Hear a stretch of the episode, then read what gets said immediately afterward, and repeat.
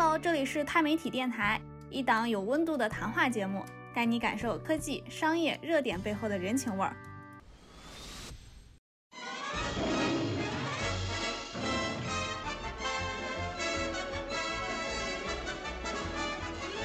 Hello，大家好，我是小仙。我是明谦，就是有一个很像广告，但其实不是广告的发现，就是我去年不管是收到的还是送出去的礼物，大多数是来自于泡泡玛特，就是那家你在商场中可以看到那家零售店，然后他们家茉莉很有名。你去年送的那个手办，对，龙珠的手办也是来自于那里。最近呢，见一些新朋友的时候，我也是会顺路买两个盲盒过去，因为在拆那个盲盒的过程中，我会和那个还不算很熟悉的人，在这个过程中亲近起来。嗯，前一段时间我的小外甥过生日，我就查了一下，就是搜索猫形象的那些盲盒，我就看到了一只特别可爱的小猫，叫 Vivi，就是它是一只白色的小肥猫，然后它的四肢，然后尾巴，还有它的耳朵，然后嘴巴那一块是有粉色的。就像一个小桃子一样，就可能我在这说，我很难描述清楚它有多么可爱、可口的。对，所以今天我们请来了 VV Cat 的设计师郭斌老师来到电台中，然后我们来聊聊 VV 这只小猫。来，郭斌老师来自我介绍一下。大家好，我叫郭斌，是身份比较复杂。本身首先第一条，我是一资深猫奴啊，然后第二个身份呢，我是中央美术学院城市设计学院的老师，主要在教动画。然后再一个身份呢，我是一个动画导演，从事动画导演这个工作也二十多年了。然后经我手做过出来的动画片。剧集大概也差不多快有一千集了，然后再一个身份呢，是一个潮流玩具的设计师啊，是就是这个 VV Cat 这个形象就是我设计的啊。那郭斌老师，您是北京人？对，北京人。哦，从小家里就养猫？从小，对，从小我妈就喜欢，从小就从我记事起吧，就一直有小猫在家里。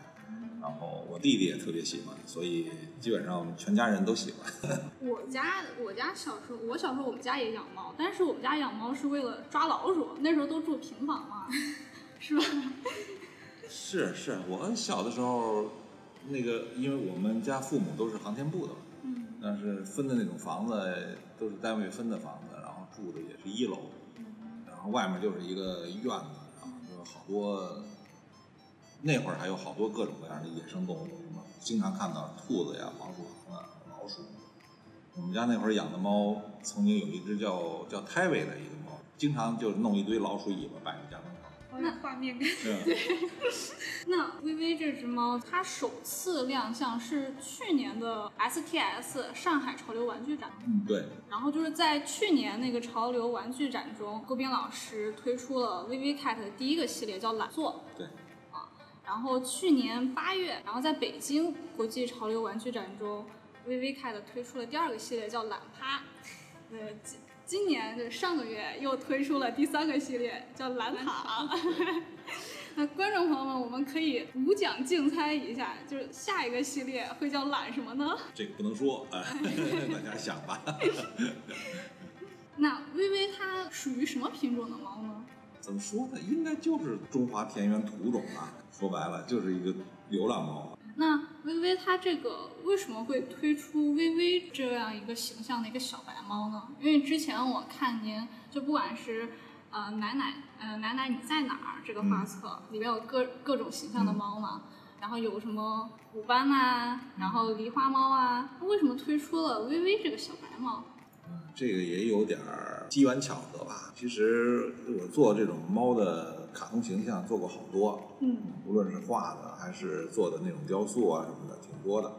我其实大学是学雕塑的，美院雕塑系毕业的。然后虽然在做动画吧，也经常会捏点东西，小东西，做了各种各样的猫的形象，做了很多。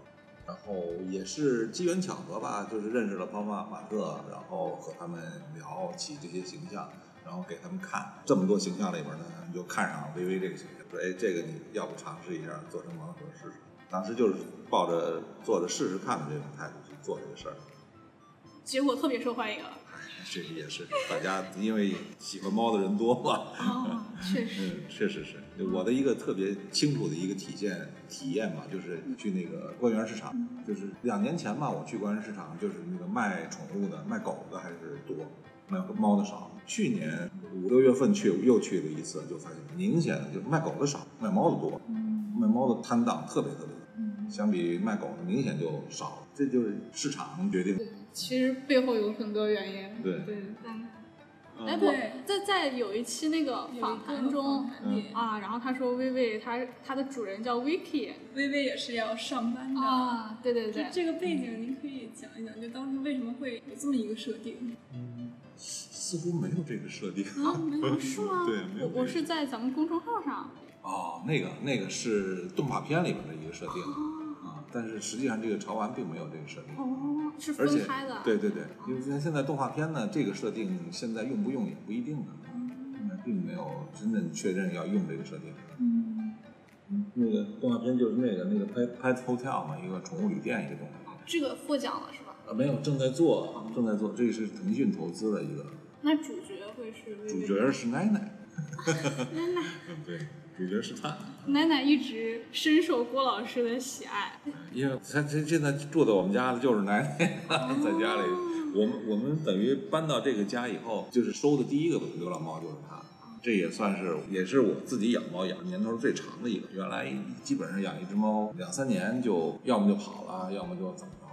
这个那会儿可能也没有做手术啊，绝育，但这个等于我们到这儿以后，第一件事就把它弄去绝了育，心就心就定了。心定，对，也不那么疯了，天天在家就吃吃饱了就睡了。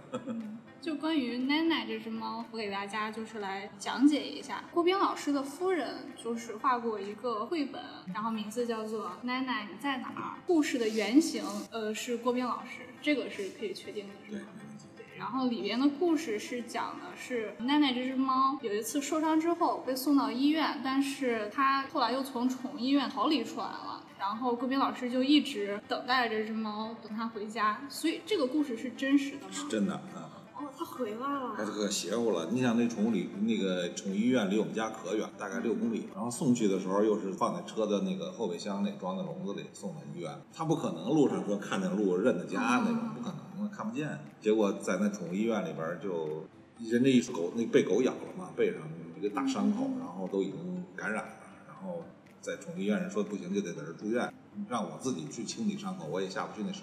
就在医院住院，结果在医院那个大夫第二天要给他换药的时候，从笼子里一拿出来，他一下就从窗户就跑了。那个小区离我们家那么远，我们就觉得完了。那凌晨给我打电话说你们家猫跑了，给我急的，我说完蛋了，这猫肯定找不回来了。然后就用了各种办法吧，就弄的那个把它用的什么猫砂盆啊、猫猫沙发呀，都搬到那个宠物医院后面的墙根底下摆一排，然后在那等着，等着回来，等了我在那等了仨晚上。天气也暖和，那会儿夏天嘛，三个晚上也没见着回来，完蛋！结果等一回家，人自己已经在家，哎，太好了，神奇。就是特神奇。但是可能我们之前对于薇薇的这个猫设这个设定有所误解，但是可以确定的是，它它是一只小懒猫。这是肯定的，嗯嗯。是是是映射了我的这个梦想的一只狼，就能希望有朝一日能活成它那样。对，人家说就是很多，就不管你是潮玩还是什么潮流服饰，他们说买的都是可能是我在这里边，我在这个作品中注入的一个理念吧。然后咱们是给薇薇的这个定的这个理念是“懒”这个字。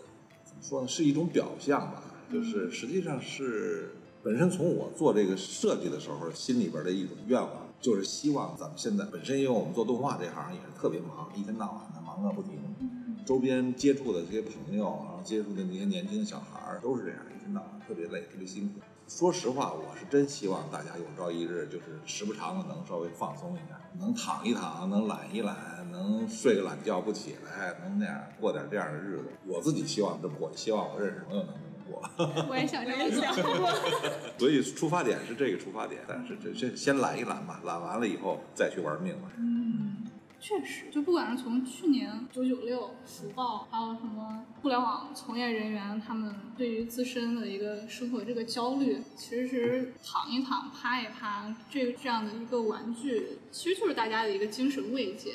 那呃，去年就泡泡玛特联合央美举办了潮流玩具设计系列讲座，这个活动其实是是您和泡泡玛特一起联手，对，是一起做的。嗯，本身因为我的一个就是因为我其实真正接触盲盒、接触潮流玩具这个推出的玩具的时间，也是发现其实很短，嗯时间并不长。嗯但是从我接触这个玩具，然后再加上我平时接触美院的这些学生，体现这种体会吧，我就觉得美院的这个学生特别适合从事这个，因为我我本身在美院是教动画，那动画这个行业其实是一个团队作业，但是美美院的教育这个理念呢，又是极端的强调个性，强调个人的这种创作，所以在美院学动画的学生呢，就是在这个这个这个团队协作方面一向都特别弱，就大家一说一起做个东西特别难，就是个人每个人的个性都特别强，不能跟别人就是绝不妥协，我的我要这样，我绝不能听你的，就是天天都打架。所以在动画这块儿呢，美院我们经常就做那个毕业创作呀，都做不过这个北广啊，做不过电影学院呀这些。人家人都是团体作业，人都是三五个同学一起做一个片子，我们这儿都是一个同学做一个，人老斗不过人。但是做到潮玩这个行业呢，就发现它就是一个你完全自己掌握，你不用向任何人妥协，你就充分表达你自己个人想法的这么一行业。再加上如果说你真能做到很出色，能做到让平台看中，让让这个消费者满意的话，这个行业真的能够养活自己。所以我就觉得，哎，其实我就想把这个这个行业呢介绍给美院的这些学生们，就跟跑马特也是就洽谈了一下，嗯就等于去年搞了一个系列讲座，把跑马特旗下的一批这个著名的设计师都请来，然后每个人讲了一下。然后今年呢又又开了一次这个潮流玩具设计的一个课，专门就是弄了个四周的一个自选课，让美院的学生自己来选来上这个课。还相当火爆，就是限定是十八个人，多了不让选，但选不上，很多同学选不上都跑来旁听，就是那种。所以就从这一点也能看出来，其实美院学生还是挺喜欢这个课程。嗯，那这门课是您上吗？啊，是我在上。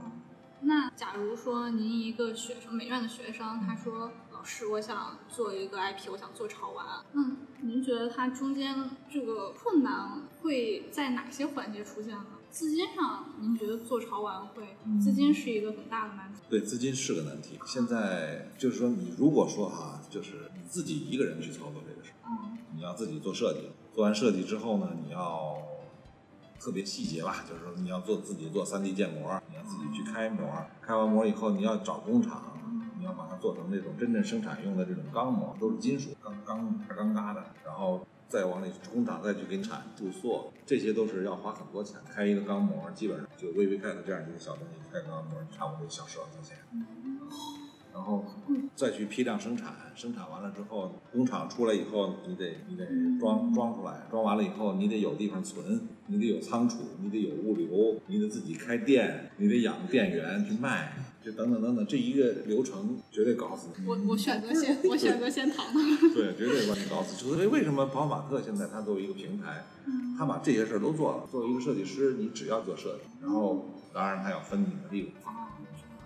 但是他有这样的平台帮助呢，确实一些年轻设计师就有机会去，你没有这个精力，也没有这个钱去做我刚才说那一套。应该说，这种平台的出现，还是给这些年轻的这些设计师给了个机会。嗯嗯。哎，您学生知道您是微微开的设计师？知道啊，知道啊，但是美院的风格就基本上还是属于学生都羞于这个怎么说呢？你说啊，老老师，我喜欢你那个东西，这个学生是说不出这种话来的，就是大家大家都还比较有尊严，这样感觉就在拍老师马屁嘛，不好。不喜欢这样。基本上在大家都不提啊，学生就偷偷发个朋友圈，然后艾特郭斌老师。哎呀，我好喜欢微微开。没有没有，我开玩笑。没有。我去年也采访了一些独立设计师，他们应该属于就是没有和跑马的签约，就是可能呃他们的风格也不一样，可能有的就是一比一可动人形玩偶，然后有的可能就是呃也是就是拿那个糖胶做的一些很可爱的形象，然后他们的话一般就是一批可能说几十个货，然后我一般我就采用那个抽签儿的那个方式，就是在那个社交平台上，然后给我写信告诉我说你想预约这个，然后我再抽签儿，就看你有没有买这个货品的资格。独立有一部分独立设计师是这样的一个生存的一个方式。那您觉得？但是就是像你刚才说的这样那样的那些设计师呢，就是他肯定面临的就是一个资金的压力，他可能就是说一下做个几十万的这种货压在那儿什么的，然后去卖，可能做不到，所以他就是做的很少量，但是每一件儿呢单价都比较高，物以稀为贵嘛，就那么少，这也是一种做法。它这这因为它量小，它的生产成本也特别高，它在工厂价钱也太贵。他们说之前就很少有工厂愿意接这种小单，因为之前工厂他们都接国外，就是什么海尔堡那种大订单，但是可能现在那些国外的玩具工厂，他们呃偏东南亚那边的玩具工厂，所以他们也开始接这种小单。对，贴小单，但是也不一样。你像像宝马马特这样的公司一出来，基本上把国内一些比较大的工厂基本上也都得包团儿。啊，就是你想插进去特别难，就基本上就是说，作为一个独立设计师，你到那工厂说，看你给我做一批货什么的，人一张嘴五倍价，你做吗？你要做我就给你做，就是我这边生产线排的满满的，你要做你要出这个高价，那我可以停下来做，基本上这种状态，所以真的挺难的。但是好处就是挣的每一分钱都是自己的，是吧？不哦用，跟别人是，去去那什么。对，这个确实是两种方式，大家选择的时候就看自己怎么想的。对。那就是对于那些想进入潮玩市场的美术生，你有什么建议给他们说吗？嗯，实际上这一段上课也总结了这方面的一个想法。嗯我觉得最核心的建议吧，最核心的一个提醒就是做这行千万别跟风，一定要做你自己真正喜欢的东西。甭管你做你喜欢的多偏门，或者是多多怪异，或者是多叛逆都没关系，只要做你自己最喜欢的这就是中国市场的这一个好处，就是在中国没有小众市场。之前就采访一些日本的那个制片人川村研气，然后他觉得中国市场很好的一点就是在中国，哪怕只是百分之一的你认为是百分之一的人他们喜欢的东西，那其实也是呃非常大的一个用户数。因为中国人多。对对对对对对，我 所以刚才说没有小众市场，所以说就不要怕，嗯就尽情去做就好，尽情去创作。只要你做你最行的这个东西，你能感染你自己，相信一定能感染一批人。这一批人被你感染了，这批人就能养活你，就是一定一定别跟风，就是千万要做自己真喜欢。我我跟学生也是这么讲，是我之前就是采访过擦主席，嗯，然后他也是就是非在采访过程中啊，非常强烈的表明了自己对于跟风者、模仿者的不屑以及愤怒。就其实对，尤其是你说呃玩具这么一个，它是艺术创造的一个行业，其实是非常鄙视这种行为的。就跟风，就哪个火做哪个，对对对对，然后就是女孩儿喜欢什么就做一些什么卡哇伊的啊，对对啊对，就完全变风格。嗯，对，之前不是这样的，然后突然变风格这种。这个嗨，怎么说呢？这也也是应该说这种情况基本都是生活所迫。嗯，那呃，就如果咱们具体到这个制作这一环节的话，我对它唯一的了解是在于微博上曾经有一个微博，然后它很火，它是说雕塑很神很厉害的一点在于它可以用大理石这种材料做出来非常逼真的这种肉感啊。然后我觉得 Vivi Cat 它也是这种感觉，你看它，它好像你不摸它的话，你只有眼看，你觉得它是软的，对，它是一个小肥猫。对，尤其是那个颜色、色彩，就感觉特别像是那种软糯糯的的那种感啊觉。像是软的，而且感觉好像有温度的。对，然后我发现它有一个躺着的一个那个形象那儿，哎，它那个肚皮上有个小褶皱，就是这种细节，我觉得特别有意思。您能给我们讲讲吗？您在做的时候？这个就是我我这个东西吧，就是 VV Cat 这个这个设计吧，跟常规的盲盒不太一样。嗯就是大家盲盒，比方说像茉莉啊、碧琪啊什么的，它基本上是一个平台化的，它那个主体变化并不太大。嗯然后通过换服装啊、换这个道具啊什么的，产生一些其他的这种形象。我这个呢，就要每一个猫的姿态都不一样。我可能就是因为也是因为是一个是养猫养的多，观察猫观察比较多，就对猫的各种姿势啊什么。再一个呢，就是教育背景，因为我就是一个学雕塑的，学美术，然后平时也比较在意就是这个这个空间感啊、形体的这种穿插呀、形体的那种内核的变化呀，这些都是做雕塑肯定首先要解决的一些基本功，这些也属于是我平时也比较在意。你甭管我做什么样的东西，我肯定这方面都会想的比较多。一些小细节的处理，比方说腮帮子这儿接触了以后，它会不会鼓起鼓起来一点啊？手放在肚子上那个地方会不会肚子起个褶啊？你能经得起琢磨，你来回看，哎呦哎，这儿还有点这种小小想法啊，这个意思。嗯，我在买这些的时候，我最在意就是细节，然后就会有那种不经意发现的小惊喜，然后就会让你觉得太值了，然后越看越好看那种。对，是你是希望每一个都能达到这种效果。嗯，就你买这种商品，你会觉得是值的，因为你之后你还可以看，对对对然后你每次看都有新东西。嗯，尤其每次去擦它的时候，内心觉得得到了满足。嗯但我休息的时候最爱干的事儿就是干这些。但棉签它喜欢的是手办，嗯，就是它可能就是跟咱们的潮玩是完全不同的，就两种就两个产业链，就是那个趋势都不同。就他这个就必须要先来一个动漫，是因为看动漫，对对追动漫，所以说一定特别喜欢，然后他会去买那个手办。买这个形象的手办本身你要喜欢这个形象的这个个性，对，所以这样你才能为那个高价才能价格很高啊，你这样确实好贵啊！他今天给我看了，好贵。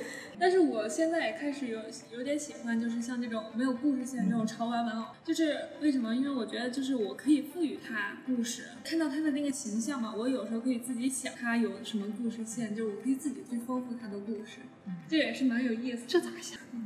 对我这也有想闲的时候，微微面包筐，他躺在面包筐上，拿着块曲奇躺在那儿，你就可以想，他是他是吃了呢，还是没吃呢？他是准备吃呢，还是吃饱了在这享受呢？那这个根据你自己的这个心情，它可以有不同的这种想法。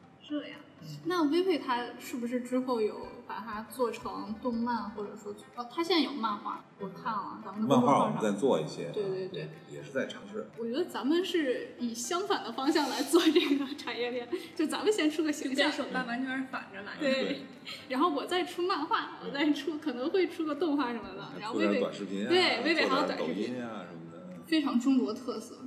嗯，其实我我对咱们的就是做这些的材质，我还挺好奇的。嗯指的就是这个玩具最终做这玩具用的材料是吧？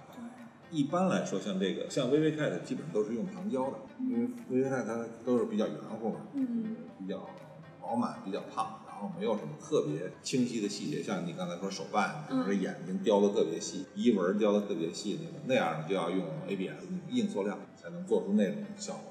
啊、但是像微微 cat 呢，这种就是叫糖胶，这种软相对软一点的这种塑料。它开模会更好开，就是模具注塑进去，它没完全硬化之前，蹬一下就能拉就拽出来了啊，也不会就是拽坏。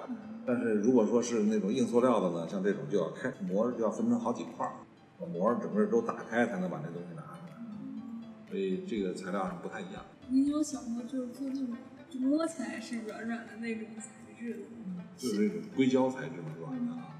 想过啊，一直想做，我后面可能有个系列会尝试做这样的。就有一点软的那种，就摸起来，然后又是那种猫小猫的形毛象，毛的啊，对，绒绒的那种。太可爱了。是，之前就是我看您说过，就是以前在动画行业，就是这个形象和 IP，它其实都需要有一个市场的培育过程。就是咱先做出来一个动漫、一个卡通片，可能在日本的话，它还要再再往前放一个漫画，漫画，然后漫改编动漫，然后如果能在全国播出推广得到观众喜爱的话，然后我再做衍生品，然后这个才是我可以得到变现的一环。就是现在潮玩的出现，它其实缩短了 IP 培育的这个过程。就是你作品，你可以这个变现的这个过程可能会比较短一点。确实，确实是这个怎么说呢？其实我从事动画片这么多年，一直就想走通这个整个这个产业链。从开始你做一个片子，做故事，做造型，然后做做片子，做各种表演，然后播出，播出完了以后，这个收视率不错，然后再去想办法开发衍生产品。原来一直都是在尝试这条路，一直是走，实际上一直没走通。我觉得可能国内唯一走通的就是个当年的《喜羊羊》《熊出没》啊，这是真正走通的。再早曾经还有一个蓝猫三千问嗯啊，对，然后开了好多专卖店，最终也也不行。国内一直都是在走这条路，然后大家都去想办法复制这些已经成功的这个模式，但也没有人真正说复制成功了。当时也是机缘巧合吧，时机时势造英雄，当年的那个时势，造出了这个喜羊羊跟熊出没。但现在其他人再去复制当年那条路就走不通了。没想到就是说，现在居然有了这种可能性，就是说我拿出一个形象来，没背景、没故事、没播出过、没有宣传，就完全靠颜值就吃饭了，靠颜值就能卖，就有人买单。这真的是，就是我们这同行就说你这是出圈了，你这这这算是出圈了。就我感觉这就像之前表情包，咱们愿意给表情包打赏，愿意给他们付费一样。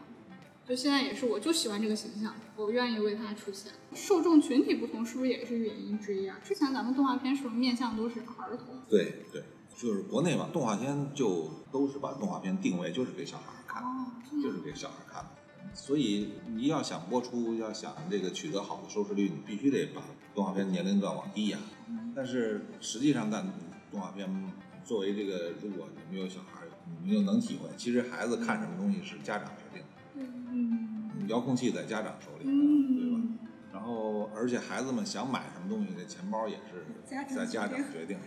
所以这个事儿真的挺挺难的，就是说你你做的这个目标呢是取悦小孩儿的，但是真正说话算数的呢又是成年人，你又取悦不了成年人。没办法。对呀、没办法，你要是真又做不到像迪士尼那样真的做到合家欢的那种程度，大人孩子都爱看，所以真的是挺难的。嗯，哎，那您觉得去年其实出了两部，算是出圈了吗？那个动画电影哪吒哪吒和那个已经不是，那就不已经不是不儿童的了。啊对，为什么电影好得多呢？跟电视的它限制的不一样。对它不是仅限于像动画片儿童对。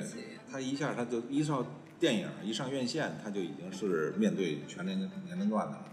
那您觉得，就是根据您之前做动画片那些经验，您觉得动画片最重要的是什么？是剧本还是画面？，对，好故事，绝对是。其实对于，尤其是对于孩子来说，对你那些技术人家完全太在意是一不在意看想想长啥样。对，完全不在意。你那我们这些专业人一说，哎呀，你这个这个有这毛病那毛病，其实真的观众根本不在乎，小孩根本不在乎，就是你的故事是不是？就像那那那小猪佩奇，那那造型画成那样，小朋友一样喜欢，大朋友都喜欢。小猪佩奇这个，它有故事吗？小猪佩奇有啊，有啊，也是有故事啊？小猪佩奇什么故事？家庭嘛，就是日常嗯，对呀、家庭日常啊。你说蜡笔小新，它就是跟蜡笔小新差不多。蜡笔小新那是成人的世界。作为一个蜡笔小新死忠粉，我必须要那个捍卫蜡笔小新的地位。蜡笔小新它讲的是家人小猪佩奇也是，啊，小猪佩奇也是啊它的。核心其实也是这个。一看你就没看过。而且潮玩这个事儿吧，就是你实际上面对的是成年成年人，都是至少是高中以上的，嗯，对吧是。